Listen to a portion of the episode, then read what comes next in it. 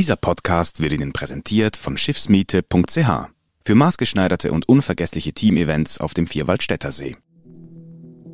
NZZ Akzent.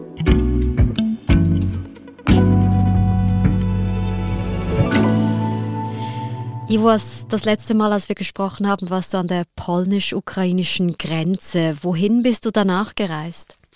Ich bin dann zunächst nach Warschau zurückgegangen für ein paar Tage und danach von Warschau über die Grenze in die Ukraine, in die Stadt Lviv, die man auch als Lemberg kennt.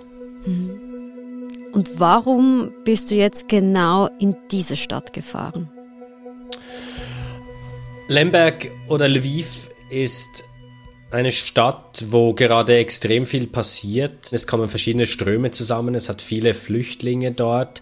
Es ist auch so, dass da politische Aktivisten sind in dieser Stadt, weil halt der Krieg weiter östlich tobt. Und mich hat es einfach enorm interessiert, wie ist das in so einer Stadt, die vorher 7000 Einwohner hat, relativ beschaulich, die quasi über Nacht zu so einem Zentrum mit so einer großen Bedeutung wird?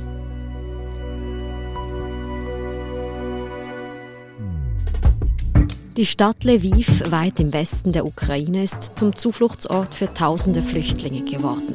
Doch der Krieg scheint auch hier immer näher zu rücken, erzählt uns Korrespondent Ivo Meinzen. Ivo, wie war das denn für dich, als du in Lemberg in Lviv angekommen bist?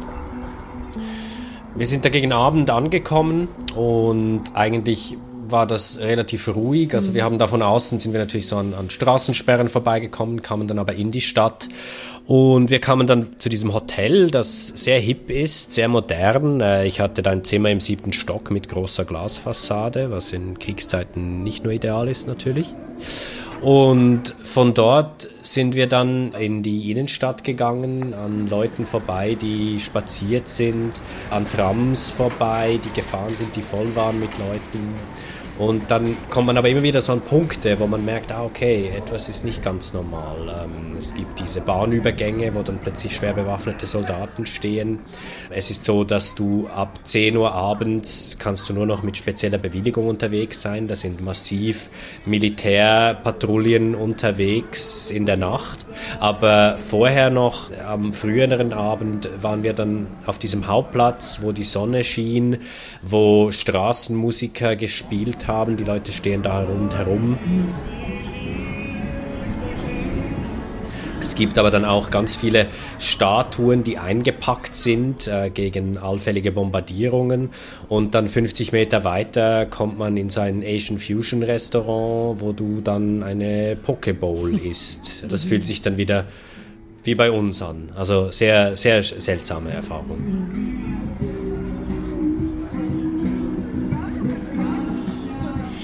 Wie würdest du denn die Stimmung beschreiben, die du da erlebst in dieser Stadt? Die Stimmung ist eigentlich recht gelassen. Die Menschen sind recht ruhig. Es hat, wie gesagt, eine gewisse Hektik, die herrscht, weil halt einfach sehr viele Menschen da sind. Ähm, man merkt das auch beim Verkehr. Es ist ein ziemliches Stauchaos in dieser Stadt. Man kommt teilweise zu Fuß schneller vorwärts als mit dem Auto.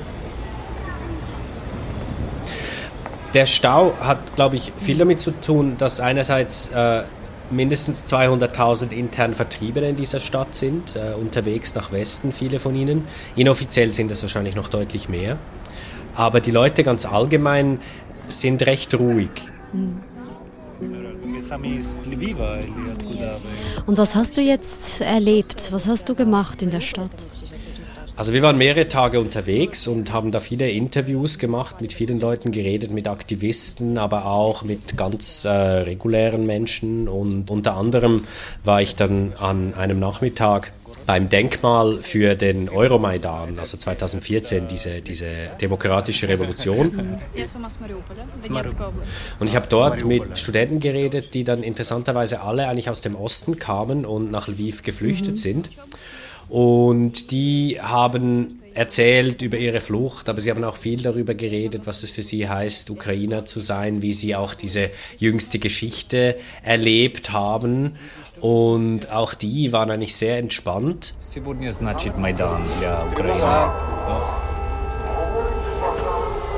Allerdings dann plötzlich inmitten des Gesprächs mussten wir abbrechen, weil der Sirenenalarm losgegangen ist. Okay. Okay, und was habt ihr dann gemacht?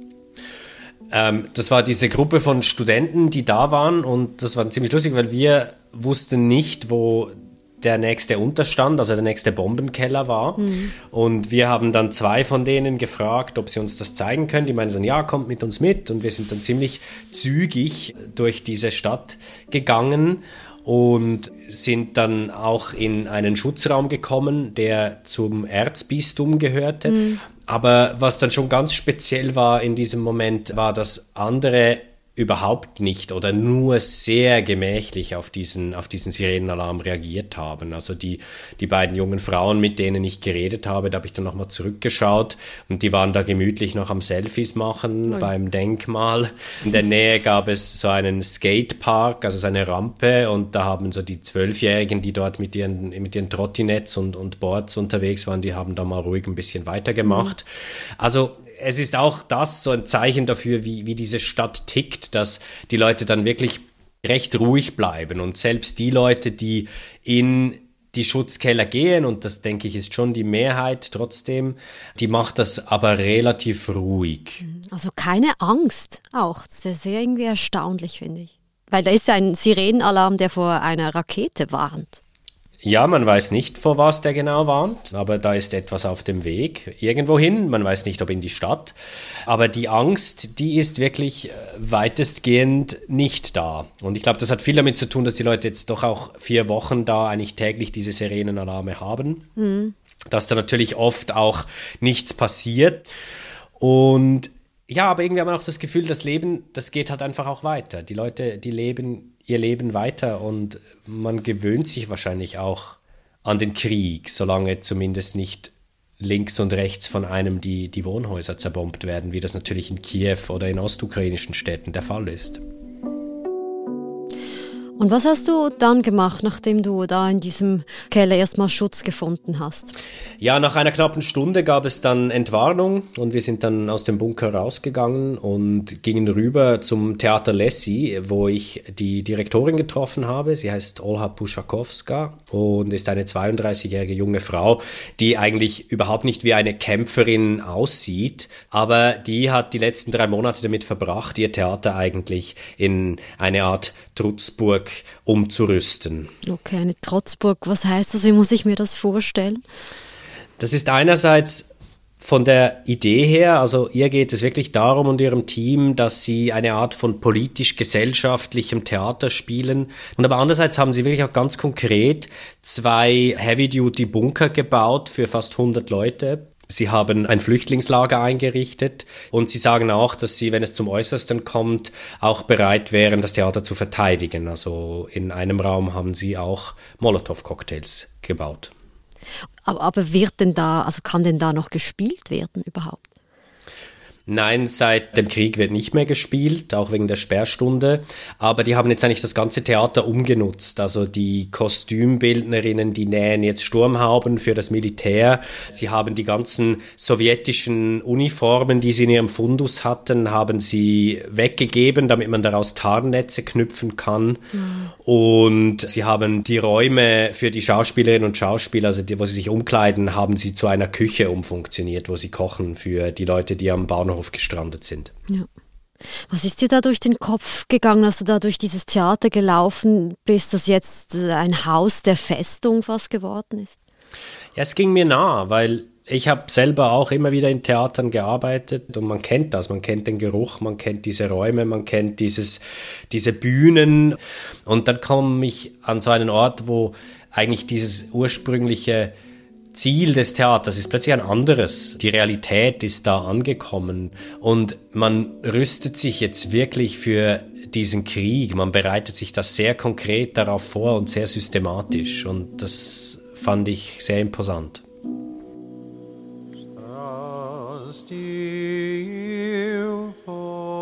Wohin bist du denn als nächstes gereist? Was hast du erkundet in der Stadt? Wir waren in der größten Kirche der Stadt griechisch-katholisch und dort gab es eine Beerdigung von vier Soldaten, die ein paar Tage vorher bei einem Luftangriff auf eine nahegelegene Basis getötet worden waren. Mhm. Und das war für mich auch eine sehr beeindruckende Zeremonie. Ich kenne die griechisch-katholische Kirche selber nicht so gut, aber das waren wirklich hunderte von Menschen in dieser Kirche, dieser großen Kathedrale eigentlich. Mhm. Es gab diesen Priester, der durch diese ganze Zeremonie mit seinem Sing-Sang führt, wo er immer wieder quasi Gott anruft und die Namen dieser Gefallenen angerufen hat. Und da wurden dann die, die Särge reingetragen, zusammen mit der Familie, die da dahinter lief. Und das war schon sehr emotional, weil man hat auch gesehen, das ging den Leuten richtig nah und, und die, die Familien waren wirklich richtig verzweifelt auch über, über diese Tode.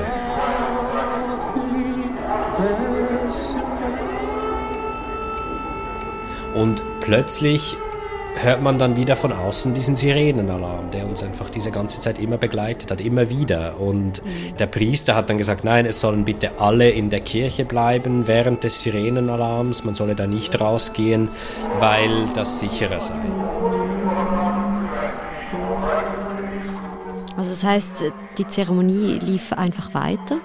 Ja, die Zeremonie lief weiter. Sie wurde so ein bisschen in die Länge gezogen. Man hat gemerkt, die Leute wurden teilweise auch ein bisschen ungeduldig. Irgendwann haben sie dann auch die Tür aufgemacht der Kirche und die Leute sind teilweise auch rausgegangen. Es waren auch viele Leute, die draußen standen. Also man hat sich da offensichtlich nicht allzu sehr beeindrucken lassen.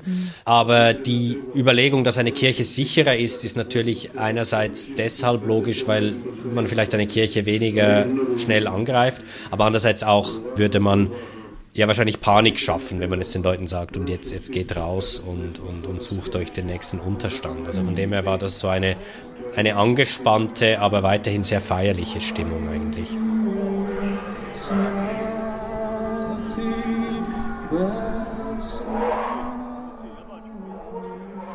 Wie ist es dir denn ergangen, als du diesen Trauergottesdienst so unter diesen Bedingungen erlebt hast? Also im ersten Moment hatte ich schon ein bisschen Angst, muss ich ehrlich sagen. Es war mir mulmig zumute, mhm. weil ich diese Situation halt nicht kenne und nicht gekannt habe jetzt schon. Mhm. Aber klar, man merkt dann einfach, ja, der Krieg ist nah. Auch wenn jetzt in dem Fall ja dann nichts passiert ist. Wir konnten dann gehen, es wurde auch niemand bombardiert in diesem Moment. Aber auch nur schon dieses Begräbnis mit den vielen, vielen Menschen, die da sehr persönlich davon betroffen waren, das hat schon gezeigt, dass dieser Krieg wirklich nahe gekommen ist. Wir sind gleich zurück. Taten zählen mehr als nur lobende Worte. Mieten Sie Ihr eigenes Schiff und danken Sie damit Ihren Mitarbeitenden mit einem unvergesslichen Teamausflug auf dem Vierwaldstätter See. Sie werden sehen, die Zentralschweizer Naturlandschaft wirkt Wunder. Maßgeschneiderte Angebote und eine persönliche Beratung finden Sie unter schiffsmiete.ch. Bis bald auf dem schönsten See der Schweiz.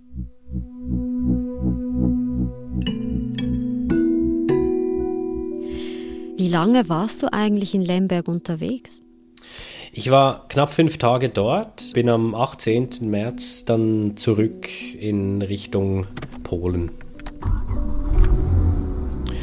Ja, wir haben uns da gut vorbereitet, weil wir davon ausgingen, dass das Problem eher bei der Rückreise besteht als bei der Hinreise. Da hat man teilweise sehr lange Wartezeit. Auch jetzt noch wartet man teilweise zehn Stunden oder länger. Mhm. Und wir haben dann aber über unsere Fahrerin einen Übergang gefunden, wo sie gesagt hat, ja, wenn wir früh morgens dort sind, dann geht das schnell.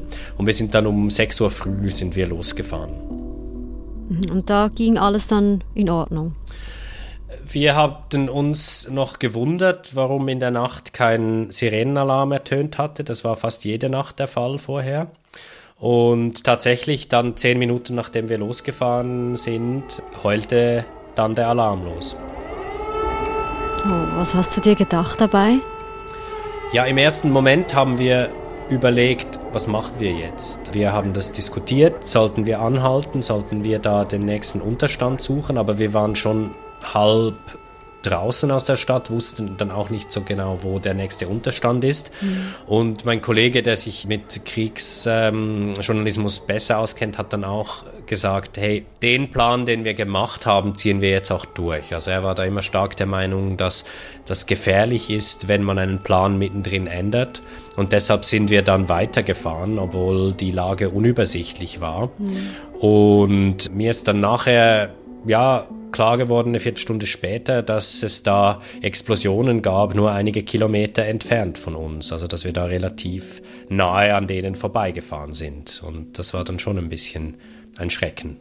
Also in diesem Fall war der Sirenenalarm tatsächlich wirklich nötig, weil Raketen in unmittelbarer Nähe eingeschlagen sind. Ja, wie wir dann nachher erfahren haben über, über Messenger-Dienste und übers Internet, wurde die Umgebung des Flughafens von Lviv bombardiert. Mhm. Und zum Beispiel die Straße, die wir bei der Einreise verwendet hatten, die war dann auch gesperrt. Mhm. Aber wir kamen ohne Probleme durch. Es gab zwar zusätzliche Straßensperren, so mobile Straßensperren, wo wir dann überprüft wurden. Die wurden wohl als, als Resultat dieser Bombardierung aufgestellt, um Kontrollen zu machen. Mhm.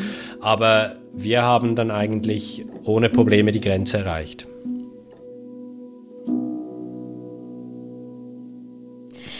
Was würdest du sagen, nimmst du mit von deiner Reise in diese Stadt Lviv, die du verlassen hast zu dem Zeitpunkt, wo Raketen einschlagen beim Flughafen von Lviv? Es ist eine gewisse Trauer, weil diese Stadt ist großartig, es ist eine wunderbare Stadt, es hat tolle Leute dort, ganz beeindruckende Menschen, die ich da getroffen habe. Und das zu verlassen und halt auch zu wissen, dass es vielleicht in Zukunft noch schwieriger wird, dorthin zu fahren. Das ist etwas, was auch ein bisschen traurig ist. Mhm. Was mich aber sehr beeindruckt hat, ist, wie die Leute mit ihrer eigenen Hilflosigkeit umgehen, weil das hat ja viel mit Hilflosigkeit zu tun. Man hat diesen Krieg, der ist zwar in der Nähe ähm, und die haben viele Verwandte, Freunde in den umkämpften Städten. Sie sind da so halb draußen, aber irgendwie auch nicht. Und wie sie damit umgehen, ist, dass jeder irgendwie seinen Platz hat. Also das haben mir auch viele erzählt, dass sie das Gefühl haben, sie können so wenig machen, aber das, was sie machen können, das machen sie. Und das zeigt sich bei der Olha Puschakowska, der Theaterdirektorin. Es zeigt sich aber auch bei, bei all den Leuten, die zum Beispiel mit ihren Autos in die Kriegsgebiete fahren, um jemandem ein Krebsmedikament vorbeizubringen. Mhm. Aber es ist auch eine wahnsinnige, eine wahnsinnige Entschlossenheit, weil die Ukrainer haben wirklich auch das Gefühl, dass sie gar keine andere Wahl haben, als alles zu tun, um diese Demokratie, die sie sich aufgebaut haben, zu erhalten.